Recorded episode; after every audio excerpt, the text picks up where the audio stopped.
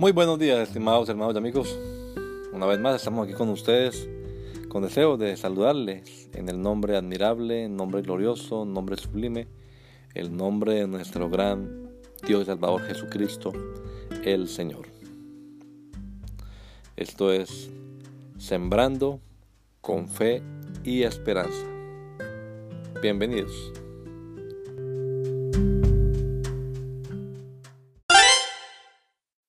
Chapter 7 The Lofty Claims of Jesus. 1. Introduction Who is Jesus? Pastor Dan Kimball spent years interviewing people regarding their perceptions of Jesus Christ.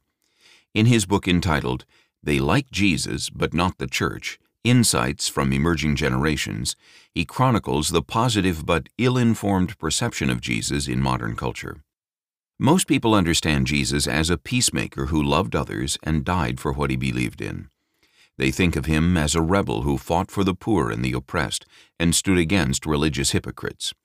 In short, his respondents had a markedly positive attitude toward Jesus, even though most knew little about him. Kimball acknowledged that the majority of those he surveyed had a limited idea of who he really is. Despite Jesus' renown, his identity remains a mystery to many. No one doubts that Jesus has been one of the most influential characters of the last two millennia. Jaroslav Pelikan, Sterling Professor Emeritus of History at Yale University, writes Regardless of what anyone may personally think or believe about him, Jesus of Nazareth has been the dominant figure in the history of Western culture for almost 20 centuries. Author Tim LaHaye adds Almost everyone who has heard of Jesus has developed an opinion about him. That is to be expected, for he is not only the most famous person in world history, but also the most controversial. The controversy about Jesus extends to his core identity. On the one hand, adherents of Christianity believe he is the divine Son of God, the fulfillment of ancient biblical prophecies, and the promised Savior of the world. On the other hand, skeptics contend Jesus was neither divine nor claimed to be. Self defined atheist and Jesus Seminar Fellow Robert M. Price wrote an article critiquing an earlier edition of this chapter. He believes there is zero evidence that Jesus claimed to be divine. Renowned skeptic Bart Ehrman argues the concept of deity was ambiguous in Jesus' day, and any such claims, if Jesus in fact made them, are not to be taken as direct declarations of divinity. Ehrman believes Jesus was not originally considered to be God in any sense at all. So which is it?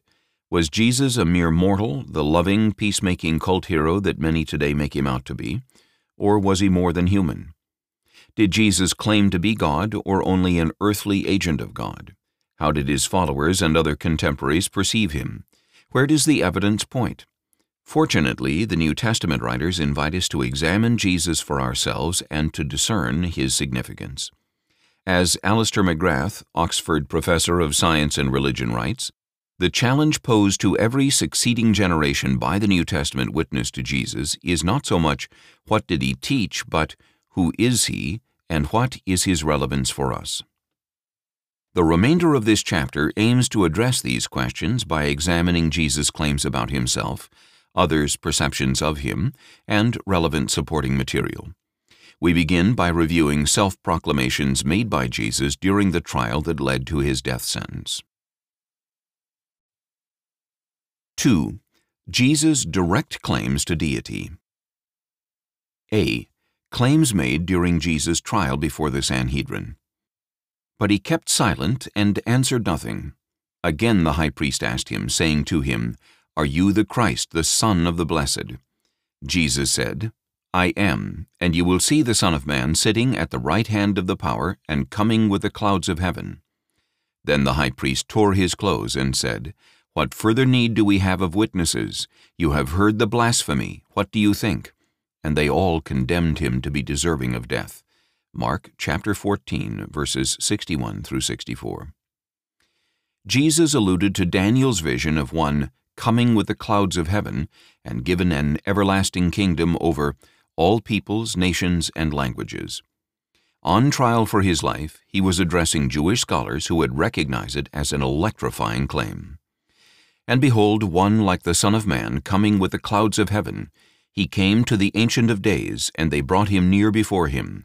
Then to him was given dominion and glory and a kingdom, that all peoples, nations, and languages should serve him. His dominion is an everlasting dominion, which shall not pass away, and his kingdom the one which shall not be destroyed. Daniel chapter 7 verses 13 and 14. The late New York State Supreme Court Justice William J. Gaynor assessed the arrest and trial of Jesus from a legal perspective. He concluded that, in Jesus' appearance before the Sanhedrin, blasphemy was the primary charge made against Jesus. It is plain from each of the gospel narratives that the alleged crime for which Jesus was tried and convicted was blasphemy. It was for this that the Jews had some time before taken up stones against him as he was teaching. Michael Bird, lecturer in theology at Ridley Melbourne College, adds that the charge of blasphemy arose from Jesus' allusion to the Son of Man passage in the book of Daniel. Jesus here implies that he was going to be, or was already being, enthroned with God. He is placing himself within the orbit of divine sovereignty and claiming a place within the divine regency of God Almighty. New Testament scholar Craig Blomberg elaborates on Jesus' reference to Daniel. In this context, Son of Man means far more than a simple human being. Jesus is describing himself as the one like a Son of Man coming with the clouds of heaven who approached the Ancient of Days and was led into his presence, and given authority and power over all humanity, leading to universal worship and everlasting dominion. Daniel chapter 7 verses 13 and 14. This claim to be far more than a mere mortal is probably what elicited the verdict of blasphemy from the Jewish High Court. New Testament scholar Darrell Bock concurs, stating, to claim to be able to share God's glory in a Jewish context would mean pointing to an exalted status that is even more than a prophet or any typical view of the Jewish Messiah. Price dismisses the idea that Jesus claimed to be divine at his trial, arguing these New Testament accounts are dubious. He writes, one begins to suspect that the Gospel writers had no real idea of what transpired at Jesus' trial and did the best they could to fill the gap from their imaginations. How valid is this criticism? In fact, the depiction of Jesus' trial before the Sanhedrin is recorded in three of the Gospels, fulfilling one of Ehrman's primary criteria for authenticity. According to Ehrman, if a story is found in several of these independent traditions, the Gospels and their source material, then it is far more likely that this story goes back to the ultimate source of the tradition, the life of Jesus itself. This is called the criterion of independent attestation. By this standard, the account of Jesus' trial recorded in the Gospels is considered to be reliable. We begin to see the vital importance of the interrogation during Jesus' trial. Attorney Irwin Linton sums it up when he states, Unique among criminal trials is this one in which not the actions but the identity of the accused is the issue. The criminal charge laid against Christ, the confession or testimony, all are concerned with the one question of Christ's real identity and dignity. To put it succinctly, Jesus professed his deity in a way the Sanhedrin clearly understood. They expressed their outrage, charged him with blasphemy, and condemned him to death. Jesus clearly made lofty, seemingly audacious self-proclamations at his trial.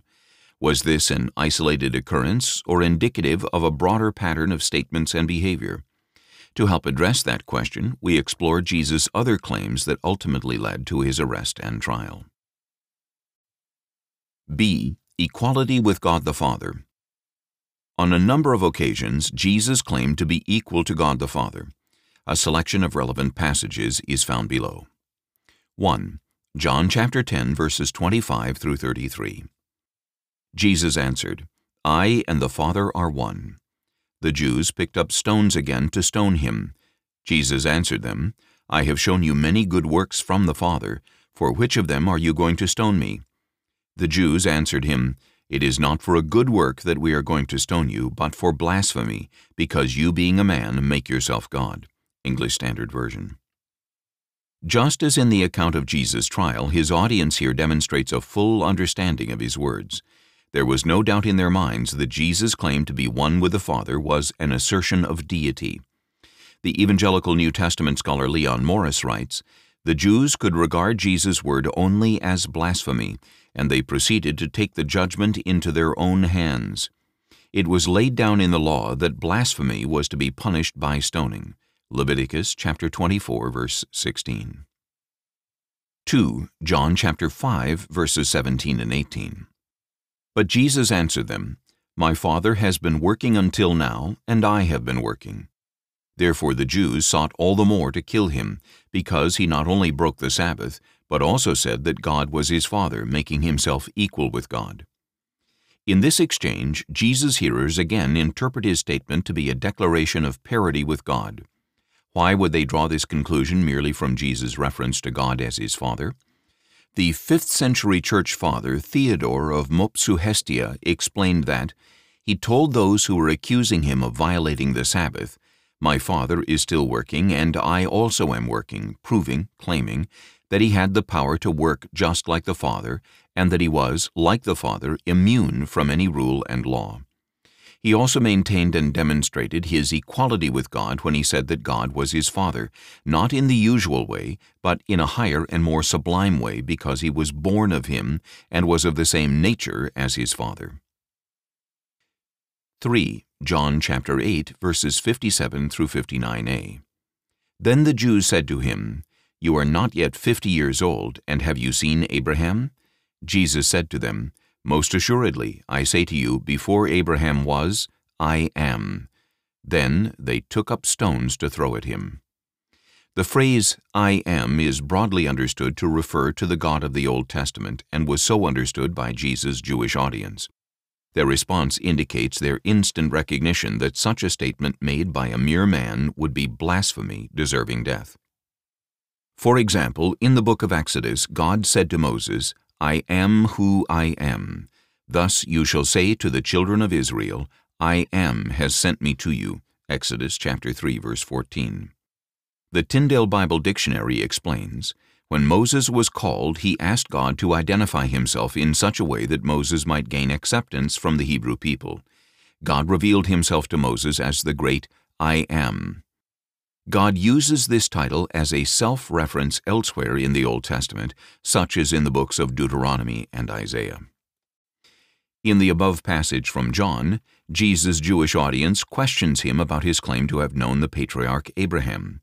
In response, Jesus implies his own pre-existence, saying, Most assuredly, I say to you, before Abraham was, I am.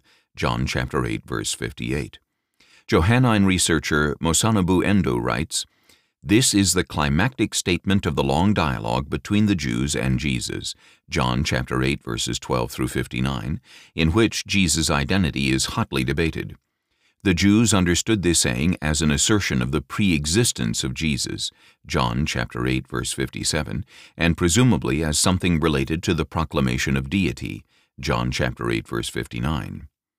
As we observed in each of the prior scriptural passages examined, the reaction of Jesus' audience leaves little doubt that they understood his reference as a claim to divinity. They quickly set about to fulfill the Mosaic law for blasphemy by stoning him. Summarizing the implications of this passage, biblical scholar Raymond Brown writes, No clearer implication of divinity is found in the gospel tradition. 4. John chapter 5 verses 22 and 23. The Father judges no one, but has given all judgment to the Son, that all may honor the Son, just as they honor the Father. Whoever does not honor the Son does not honor the Father who sent him. English Standard Version. We already considered the earlier portion of this discourse in the fifth chapter of John, when Jesus portrayed himself as equal with God. In these verses, Jesus elaborates on that theme with two profound statements. First, he claims to be worthy of the same honor due God the Father. Second, he declares that God cannot be honored unless Jesus himself is also honored. Apologists Robert Bowman and Ed Komoszewski write, In the monotheistic Jewish culture, to honor God meant to confess and live in the light of his exclusive status as the Maker, Sustainer, and Sovereign King of all creation. Linking the honor due God with the honor due anyone else in this way was unprecedented in the Jewish scriptures. That Jesus is here claiming divine honor is evident from the immediate context. 5. John chapter 14 verses 7 through 9. If you had known me, you would have known my Father also. From now on you do know him and have seen him. Philip said to him, Lord, show us the Father, and it is enough for us. Jesus said to him, Have I been with you so long, and you still do not know me, Philip? Whoever has seen me has seen the Father. How can you say, Show us the Father? English Standard Version. Jesus here declares that to know and see Him is equivalent to knowing and seeing the Father. Bowman and Komoszewski comment, Jesus claims to be such a perfect revelation of the Father that anyone who has seen Him has seen the Father. What Jesus claims is astonishing. If you want to see the Father, you cannot do any better than seeing Jesus. Seeing Jesus the Son is as good as seeing the Father. Author and minister William Barclay adds, To the Greeks, God was characteristically the invisible. The Jews would count it as an article of faith that no one had seen God at any time. To people who thought like that, Jesus said, If you had known me, you would have known my Father too. It may well be that to the ancient world this was the most staggering thing Jesus ever said. 6 addressing criticism of Jesus' claims in the Gospel of John. Skeptics commonly dismiss Jesus' statements of deity found in the Gospel of John, arguing such proclamations are inventions of the Gospel writer not attributable to the historical Jesus. Ehrman, for example, contends Jesus' claims to be God lack credibility because they are found only in John, the last and most theologically loaded of the four Gospels. He says they fail his criteria for authenticity, such as multiple attestation, dissimilarity, and contextual credibility. According to the criterion of dissimilarity, sayings of Jesus that appear dissimilar from what the early Christians believed and would have wanted to say about him are more likely to be authentic and attributable to the historical Jesus. It should be noted that Ehrman clearly acknowledges the existence of Jesus' claims to be God in the Gospel of John. Nevertheless, he contends their absence outside of John diminishes the Gospel's credibility. He asks, if Jesus really went around calling himself God, wouldn't the other Gospels at least mention the fact? How should these types of concerns be addressed? Many scholars argue that Ehrman's criteria and methodologies are fundamentally flawed. Bird writes, Approaches like Ehrman's, which begin by casting doubt on the historical value of the Gospels for reconstructing the life of Jesus, but then proceed to formulate a hypothesis about the historical Jesus anyway, are essentially creating a vacuum and then filling it with scholarly fiction. Ehrman's entire approach to historical Jesus studies does not commend itself as a good way of doing history. Bird accurately notes that Ehrman's objection implies his contradictory reliance upon the historical record of the other Gospels, even while questioning the reliability of John's record. An appendix at the back of this book is dedicated to answering Ehrman's skepticism in greater detail. Nevertheless, we have strong reasons to accept the authenticity of Jesus' claims to deity found in the Gospel of John. For example, external evidence is virtually unanimous in ascribing the Gospel's authorship to the Apostle John, who was an intimate eyewitness of Jesus' ministry. Chapter 3 of this book more fully addresses the credibility of the Gospel accounts. Moreover, Jesus' claims to deity are by no means restricted to the Gospel of John. While John's Gospel bears a unique style in comparison with those of Matthew, Mark, and Luke, also known as the Synoptic Gospels, its depiction of the divine Son of God is not exclusive. We have already reviewed the account of Jesus' trial before the Sanhedrin, which is found in each of the Synoptic Gospels. In the remainder of this chapter, we examine numerous other equally profound claims by Jesus recorded outside of John. 7. Matthew chapter 11 verse 27. All things have been handed over to me by my Father, and no one knows the Son except the Father, and no one knows the Father except the Son and anyone to whom the Son chooses to reveal him. The first part of this statement appears ordinary. When Jesus says that no one knows the Son except the Father, he seems simply to observe about himself what many others might likewise observe, that God's knowledge of him is exceptional. However, when he continues, saying that his own knowledge of God the Father is reciprocally exceptional, he makes a remarkable claim of equality with God. Theologian Robert Reymond writes, Jesus puts emphasis upon the exclusiveness of this mutual knowledge, no one knows except. But just as striking is the inference that the nature of this knowledge which Jesus claims to have lifts him above the sphere of the ordinary mortal and places him in a position not of equality merely, but of absolute reciprocity and interpenetration of knowledge with the Father.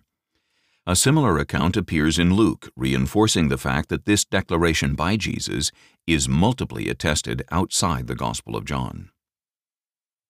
8. Matthew chapter 5 verses 21 through 48. You have heard that it was said to those of old, but I say to you. The above statement is an excerpt from Jesus' Sermon on the Mount, where he repeatedly cites the Old Testament law and then asserts his own authority as supreme. This was extraordinary in a Jewish culture that revered the teachings of its prophets and patriarchs as sacred. Instead of repeating the prophets by saying, Thus saith the Lord, Jesus elevates the authority of his own words above theirs. On at least six occasions, commonly referred to as the antitheses, he uses the formula, You have heard that it was said, but I say to you.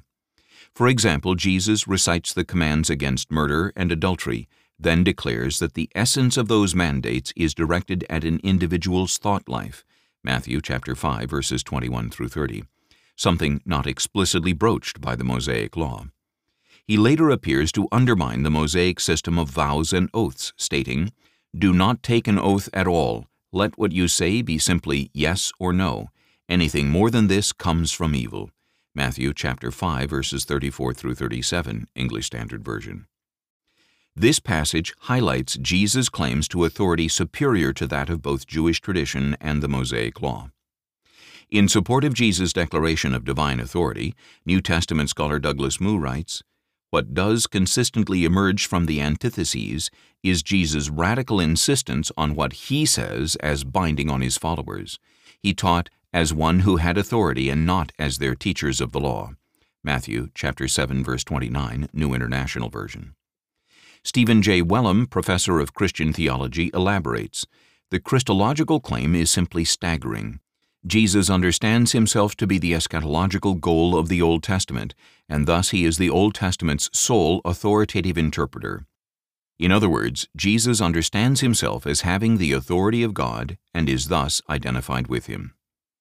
Price takes issue with this inference, arguing that Jesus' antitheses actually follow a pattern commonly found among ancient Jewish writings. He asserts, there is nothing distinctly Christian about the antitheses, much less anything requiring the authority of an avatar of Jehovah to establish such contrasts. While antithetical statements were indeed frequent in the Jewish commentary upon the law, intending to sift interpretations of its meanings, standing at odds with Price is Rabbi Jacob Neusner, a scholar of Talmud and rabbinic literature who has written, edited, or translated more than 900 books. Neusner believes the statements made by Jesus in the antitheses were uniquely bold and implying a claim of divine authority. He finds Jesus' antitheses jarring because his language contrasts strikingly with Moses' language at Mount Sinai. Jesus speaks not as a sage nor as a prophet. According to Neusner, no one can encounter Matthew's Jesus without concurring that before us in the evangelist's mind is God incarnate. C. Jesus received worship as God. 1. Worship reserved for God only. You shall worship the Lord your God, and him only you shall serve. Matthew chapter 4 verse 10. Compare Luke chapter 4 verse 8. The Bible issues a persistent warning against worshiping anything or anyone but God himself. The first of the Ten Commandments states, You shall have no other gods before me. Exodus chapter 20 verse 3. The Old Testament is filled with cautions against idolatry, admonitions to those engaging in the practice, warnings of grave consequences should they persist, and detailed descriptions of those consequences as they were experienced. The New Testament similarly warns people to flee from idolatry, 1 Corinthians chapter 10 verse 14. In the passage referenced above, Jesus declares worship should be restricted to God alone. He taught people to worship God in spirit and truth, John chapter 4 verses 19 through 24. Jesus' disciples clearly understood this message. In the book of Acts, we read of Peter's reaction to someone's attempt to worship him. As Peter was coming in, Cornelius met him and fell down at his feet and worshipped him. But Peter lifted him up, saying, Stand up, I myself am also a man. Acts chapter 10, verses 25 and 26. Later, we read of a similar encounter with the apostles Paul and Barnabas in Lystra. Now when the people saw what Paul had done, they raised up their voices, saying in the Lycaonian language, The gods have come down to us in the likeness of men. But when the apostles Barnabas and Paul heard this, they tore their clothes and ran in among the multitude, crying out and saying, Men, why are you doing these things? We also are men with the same nature as you, and preach to you that you should turn from these useless things to the living God. Acts chapter 14, verses 11, 14, and 15. The New Testament makes clear that worship is equally inappropriate for elevated spiritual beings such as angels. In the book of Revelation, the Apostle John records his encounter with an angel. And I fell at his feet to worship him, but he said to me, See that you do not do that. I am your fellow servant, and of your brethren who have the testimony of Jesus. Worship God. Revelation chapter 19, verse 10. 2. Jesus received worship as God and accepted it. From the above passages, we note that worship, one of the most common themes of the Bible, is suitable solely for God.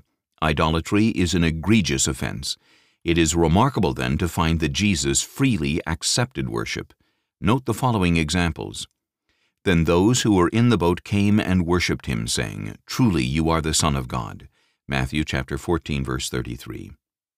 Then he said, Lord, I believe, and he worshipped Jesus. John chapter 9 verse 38. Jesus met them, saying, Rejoice. So they came up and held him by the feet and worshipped him. Matthew chapter 28 verse 9. When one reads the full context of each of these passages, an interesting pattern develops. On no occasion did Jesus correct people for worshiping him. In contrast to his disciples and angels, Jesus readily accepted worship. Bowman and Komoszewski write, after it is made clear in Matthew that Jesus regarded God as the only proper object of worship, proskuneo, it is striking that Jesus appears so frequently in the same gospel to be the object of worship. New Testament scholar Richard Bauckham comments that the New Testament texts include Jesus in the unique divine identity as Jewish monotheism understood it. They do this deliberately and comprehensively by using precisely those characteristics of the divine identity on which Jewish monotheism focused in characterizing God as unique. They portray him as accorded the worship which, for Jewish monotheists, is recognition of the unique divine identity. 3. Worship of Jesus now and in the future. Not only did Jesus accept worship during his first century ministry, but the New Testament alludes to current and future worship of Jesus. For example, the book of Hebrews says, Let all the angels of God worship Jesus. Hebrews chapter 1 verse 6. The book of Revelation likewise describes the future worship of Jesus, and the 24 elders fell down and worshiped Jesus. Revelation chapter 5 verse 14. On this topic, McGrath concludes, Within the Jewish context in which the first Christians operated, it was God and God alone who was to be worshipped. Yet the early Christian church worshipped Christ as God, a practice which is clearly reflected even in the New Testament. D. What others said. 1. The Apostle Paul. A. Romans chapter 9 verse 5. To them belong the patriarchs, and from their race according to the flesh is the Christ, who is God over all, blessed forever. Amen. English Standard Version. Paul concludes a discussion of the blessings and privileges given to the Jews by praising Christ as God over all.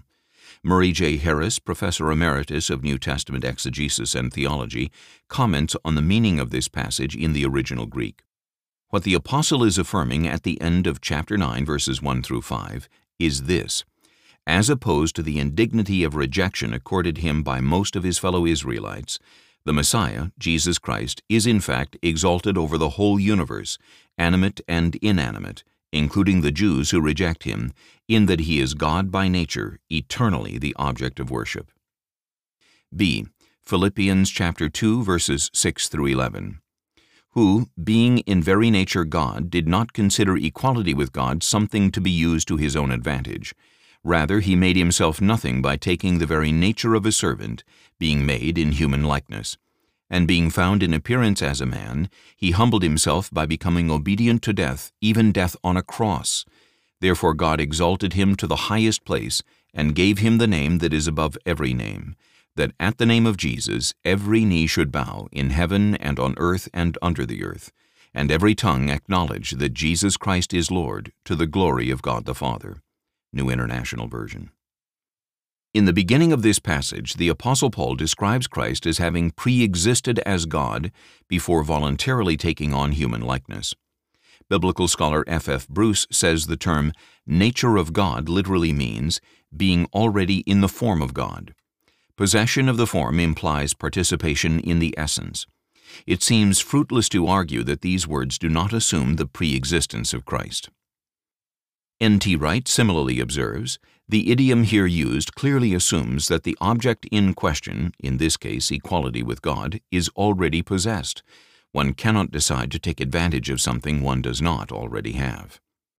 Paul also describes Jesus as having taken on a dual nature, being both truly God and truly man. He expresses this by affirming that Jesus possessed both the nature, the NIV's rendering of the Greek morphe of God, verse 6, and the nature, also morphe, of a human servant, verse 7. As theologian Peter Toon writes, the contrast of the heavenly and earthly existence suggests that morphe points to a participation in God which is real, just as partaking in human life in history was real for Jesus.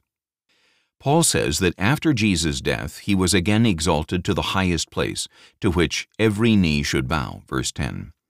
Bruce comments that this passage takes the form of a hymn reminiscent of descriptions used by God of himself in the Old Testament. The hymn includes echoes of Isaiah chapter 52 verse 13 and also of Isaiah chapter 45 verse 23, where the one true God swears by himself, To me every knee shall bend, every tongue make solemn confession. But in the Christ hymn, it is this same God who decrees that every knee shall bend at Jesus' name, and every tongue confess that Jesus Christ is Lord. It is sometimes asked whether the name above every name in the Christ hymn is Jesus or Lord. It is both because by divine decree the name Jesus henceforth has the value of the name Lord in the highest sense which that name can bear, the sense of the Hebrew Yahweh. Thus Paul here confesses the deity of Christ in three ways, by his pre-existent God nature, by his dual nature as both human and divine, and by ultimately equating him with the exclusive name of God, Lord, Yahweh, of the Old Testament. C. Colossians chapter 1 verses 15 through 17.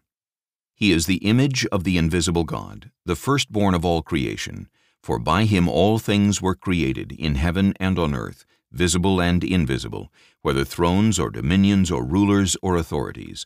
All things were created through him and for him, and he is before all things, and in him all things hold together.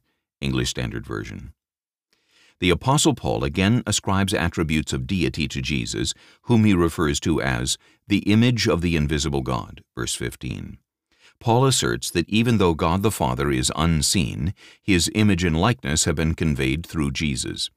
Wheaton College scholar Christopher Beetham explains, the phrase image of the invisible God expresses the same idea as Hebrews chapter 1 verse 3 that the Son is the radiance of the glory of God and the exact imprint of his nature. Writer and speaker Peter Lewis adds, what Jesus images, he must also possess. He images God's real being precisely because he shares that real being. As the image of God, Jesus Christ is God's equivalent in the world of men. John chapter 14 verse 9. The explanation that Lewis gives is so important to grasp because our modern culture has forgotten how to think of the spiritual as truly real. Jesus conveys the glory of God because he is God. Paul then credits Jesus with a central role in creation, stating that all things were created by him, through him, and for him. Professor of Theology Stephen Wellum notes that this passage is consistent with other New Testament texts that attribute the divine work of creation to the Son, thus teaching his deity. Beetham adds, Paul writes that not only is the Son the agent through whom God created all things, but he is also the goal or purpose for which they all exist. Elsewhere in the New Testament, such language is reserved for God alone. D. Colossians chapter 2 verse 9. For in him dwells all the fullness of the Godhead bodily. This statement perhaps most succinctly captures the understanding of Jesus held by the Apostle Paul and his contemporaries. Theologian Carl F. H. Henry, the first editor in chief of Christianity Today, comments The belief that gives the Christian confession its singularly unique character, that in Jesus Christ dwelt all the fullness of the Godhead bodily, Colossians chapter 2 verse 9, is an integral and definitive aspect of the New Testament teaching. It is affirmed and reiterated by the apostles who were contemporaries of Jesus. E. Titus chapter 2 verse 13. Waiting for our blessed hope, the appearing of the glory of our great God and Savior Jesus Christ. English Standard Version. Before interpreting this particular sentence in Paul's letter to Titus, it is worth recalling the widespread recognition that the Hebrew Scriptures frequently state an idea in one way and immediately echo or intensify it by a different word or set of words, parallelism. Paul, himself a highly trained Pharisee scholar, would have internalized that pattern of saying something in a double way. In this reference to our great God and Savior, Paul again seems clearly to declare Jesus to be God. Nevertheless, some scholars have debated the proper interpretation of the original Greek phrasing. Some understand the statement to refer to two separate persons, the great God and our Savior Jesus Christ. Several older English Bibles translated the verse in this way. Others understand the two nouns God and Savior to refer to the same person, Jesus Christ. This interpretation flows from the Granville Sharp rule, which states that when two personal nouns, not proper names, are preceded by a single article and connected by and, both nouns refer to the same person in the original Greek. Can this rule be rightly applied to the Greek construction of Titus chapter 2 verse 13 to underscore Paul's belief in Jesus' deity? Daniel B. Wallace is a Greek scholar and grammarian and the founder of the Center for the Study of New Testament Manuscripts. In his book on the Granville Sharp Rule, he concludes, the most natural way to read Titus chapter 2 verse 13 then, in light of its own literary style and theology, is to see Jesus Christ as in apposition to our great God and Savior. In other words, the entire phrase refers to Jesus. Bowman and Komoszewski concur. The most natural way of understanding this particular construction is that both nouns refer to the same person. Elsewhere, Wallace writes, there is no good reason to reject Titus chapter 2 verse 13 as an explicit affirmation of the deity of Christ. In accordance with this view, almost all contemporary versions of the New Testament are now translated as above, linking Paul's use of the word God with Jesus Christ. This verse thus adds to the abundance of evidence that the Apostle Paul understood and declared Jesus to be God. 2. John the Baptist and the Holy Spirit descended on him in bodily form, like a dove, and a voice came from heaven, You are my beloved Son, with you I am well pleased. Luke chapter 3 verse 22, English Standard Version. In John chapter 1 verses 29 and 34, John the Baptist proclaims, Behold, the Lamb of God who takes away the sin of the world. I have seen and have borne witness that this is the Son of God. English Standard Version. Latter portions of this chapter elaborate on the uniqueness of Jesus' worship and why John's use of the title Son of God in this context refers to his deity. 3. The Apostle Peter Simon Peter, a bondservant and apostle of Jesus Christ, to those who have obtained like precious faith with us by the righteousness of our God and Savior, Jesus Christ. 2 Peter chapter 1 verse 1. After dissecting this passage in the original Greek, Harris writes, the conclusion seems inescapable that in 2 Peter chapter 1 verse 1 the title Our God and Savior is applied to Jesus Christ. Wallace concurs, interpreting this passage in a manner similar to that of Titus chapter 2 verse 13 described above. The application of the Granville Sharp rule renders this an explicit affirmation by Peter of Jesus' deity. Wellum elaborates on this title applied by both Paul and Peter, noting that these passages make a similar claim even though they are written by different authors, namely, that Jesus Christ is our God and Savior. tu theou hemon kai soteros. Harris notes that in the first century the formula God and Savior was a common religious expression used by both Palestinian and diaspora Jews in reference to Yahweh, the one true God, and is best explained by viewing God and Savior as a title that applies to one person, Jesus Christ. 4. The Apostle Thomas. And Thomas answered and said to him, My Lord and my God. John chapter 20, verse 28. Theologian John Stott expounds on Thomas's exclamation. John reports that on the Sunday following Easter Day, incredulous Thomas was with the other disciples in the upper room when Jesus appeared. He invited Thomas to feel his wounds, and Thomas, overwhelmed with wonder, cried out, My Lord and my God. Jesus accepted the designation. He rebuked Thomas for his unbelief, not for his worship. 5. The writer of Hebrews. A. Hebrews chapter 1 verse 3. He is the radiance of the glory of God and the exact imprint of his nature, and he upholds the universe by the word of his power. English Standard Version. Related to the use of the phrase exact imprint of his nature, Bruce comments, just as the image and superscription on a coin exactly correspond to the device on the die, so the Son of God bears the very stamp of his nature. Revised Standard Version. The Greek word character, translated as the exact imprint or as the very stamp, occurs only here in the New Testament and expresses this truth even more emphatically than icon, which is used elsewhere to denote Christ as the image of God. 2 Corinthians chapter 4 verse 4 and Colossians chapter 1 verse 15. Kathryn Tanner, Marquand Professor of Systematic Theology at Yale Divinity School adds, the image most properly speaking, the express or perfect image of God, following Hebrews chapter 1 verse 3, is the second person of the Trinity. B. Hebrews chapter 1 verses 7 and 8. Of the angels he says, He makes his angels winds and his ministers a flame of fire. But of the Son he says, Your throne, O God, is forever and ever. The scepter of uprightness is the scepter of your kingdom. English Standard Version. In this case, the writer of Hebrews quotes Psalm 45 in reference to Jesus. Raymond Ortlund Jr., expert in Old Testament and Semitic languages, notes, the author's purpose is to validate from the Old Testament the conviction that Jesus, as the Son of God, is superior to angels.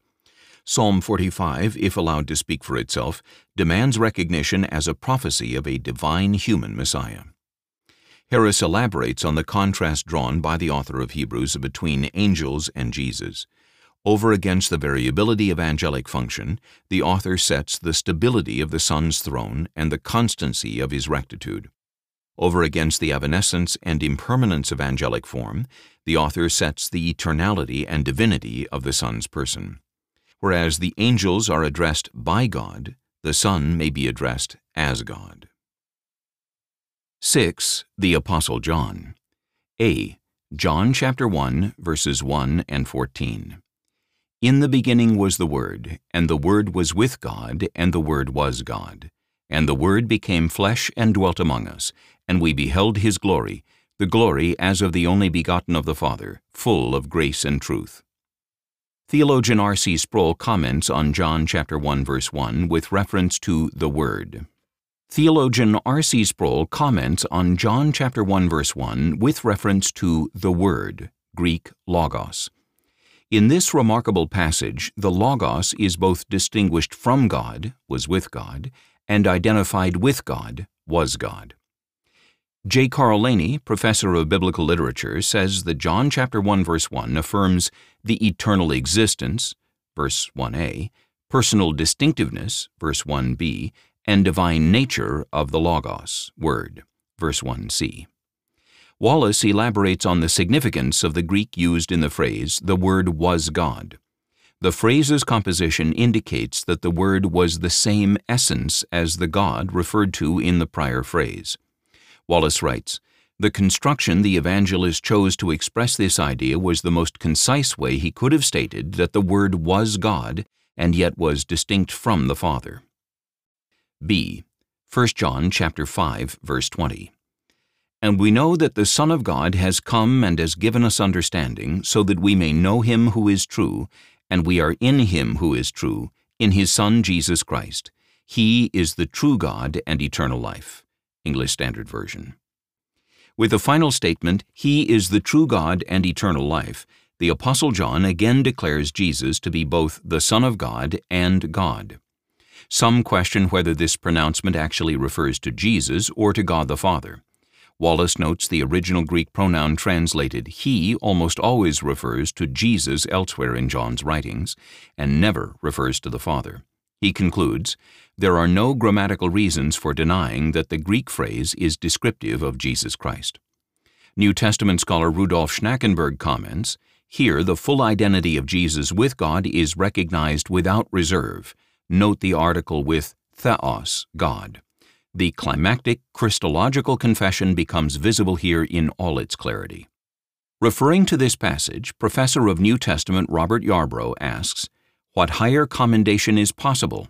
Jesus is the ultimate with respect to both who he is, God, and what he confers, eternal life.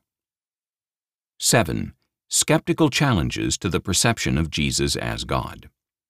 Some skeptics claim that belief in Jesus as God developed gradually and did not coalesce until long after the first century. They contend the preceding scriptural passages cannot be taken at face value as declarations of Jesus' divinity as we understand it today. Instead, there was an evolutionary process of creedal clarification that culminated in the Council of Nicaea in the 4th century. But even Ehrman concedes that belief in the deity of Christ began very early. He writes, The idea that Jesus is God is not an invention of modern times. It was the view of the very earliest Christians soon after Jesus' death. He claims, however, that the first Christians' concept of divinity was much more ambiguous than what today prevails in modern orthodoxy.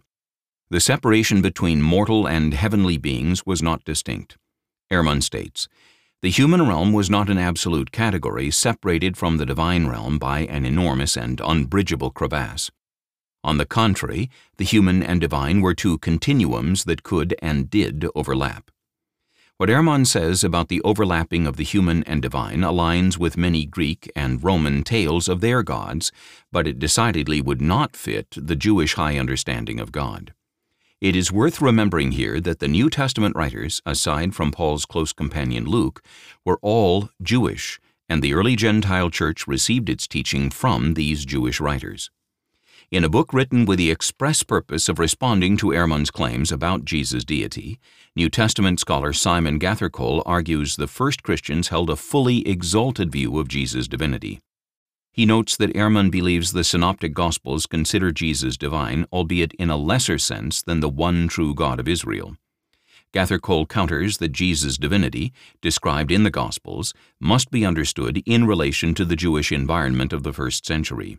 He writes, this divine identity cannot be seen as a lower grade divine identity because of the absolute distinction between God and creation presupposed in the religious environment of the earliest disciples. Robert Bowman similarly emphasizes the importance of interpreting the New Testament in its proper Jewish religious context, as opposed to a Greco-Roman context. He writes, Ehrman's foundational premise of the fluidity of ancient concepts of the divine is certainly a major problem. Ehrman rightly finds such fluidity in Greco-Roman thought, but what he never addresses even once is the consistent, pervasive opposition to Greco-Roman notions of the divine throughout the New Testament. Generalizations about divine humans in antiquity are simply irrelevant to understanding the origins of a Jewish movement that regarded its crucified human founder as God. Richard Bauckham studied the relationship of early beliefs about Jesus in the context of the Jewish monotheism of the first century. He also counters Ehrman's assertions about vague Jewish conceptions of deity, writing, when New Testament Christology is read with this Jewish theological context in mind, it becomes clear that, from the earliest post-Easter beginnings of Christology onwards, early Christians included Jesus precisely and unambiguously within the unique identity of the one God of Israel. Bowman confirms that the biblical testimony of Jesus includes a clear concept of deity. He writes, the Synoptic Gospels do have a Christology of divine identity in a strong sense. Bowman and Komoszewski add, The New Testament clearly teaches that Jesus is God. Jesus is identified as the Lord, that is, Yahweh of the Old Testament. Romans chapter 10 verses 9 through 13, 1 Corinthians chapter 8 verse 6, Philippians chapter 2 verses 9 through 11, and 1 Peter chapter 3 verses 13 through 15. He is the King of kings and Lord of lords. Revelation chapter 17 verse 14 and chapter 19 verse 16.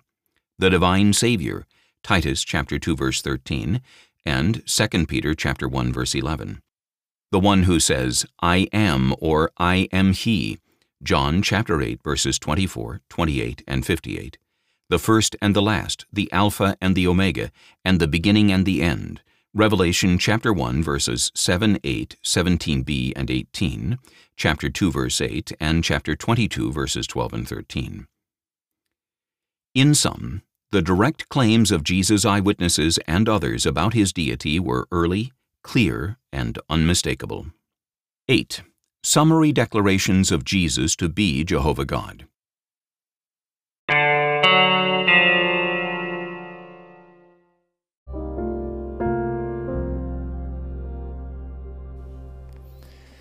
La Iglesia Pentecostal Unida Latinoamericana en Baltimore nos estamos reuniendo en la 8301 Liberty Road 8301 Liberty Road, Windsor Mill, Maryland 21244. Y nuestras reuniones son los días domingo a las 8 de la mañana. Domingo 8 de la mañana tenemos el servicio de adoración, alabanza y enseñanza de la palabra de Dios. Venga juntamente con su familia y allegados. Serán todos bienvenidos a nuestra reunión dominical. Recuerde, Jesucristo es el verdadero Dios y la vida eterna. Primera de Juan 5:20. Y si otros días madrugamos a buscar la comida que perece, ¿por qué no hacerlo el día domingo para buscar la comida que a vida eterna permanece? Le esperamos.